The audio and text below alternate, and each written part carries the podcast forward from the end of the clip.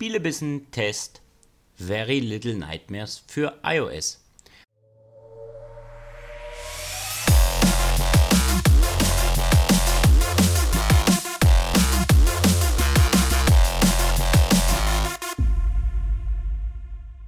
Was ist klein, gelb, aber kein Minion?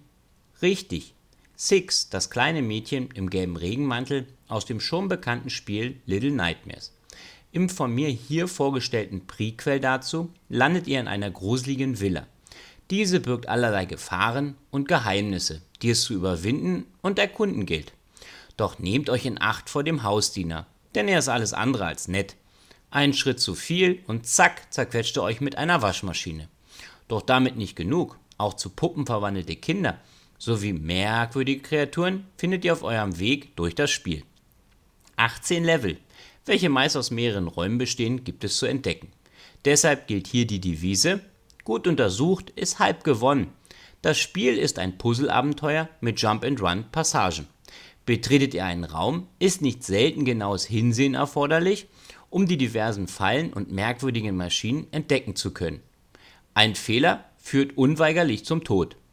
Unfair ist Little, Very Little Nightmares dabei nicht. Ihr werdet direkt zu einem weiteren Versuch an der Stelle abgesetzt, welche euch das Leben gekostet hat.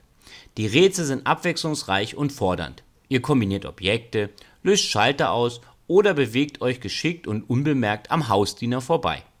Um weiteren Stress zu vermeiden, wurde auf ein Zeitlimit verzichtet. Gutes Timing ist beim Erkunden der Levels jedoch regelmäßig erforderlich.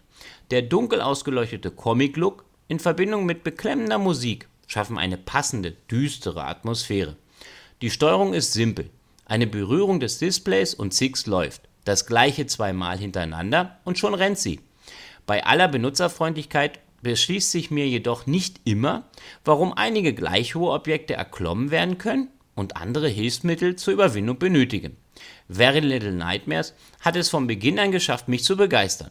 Die abwechslungsreichen Aufgaben zusammen mit der wirklich schönen Präsentation bescherten mir einen wahrlichen Gruselspaß.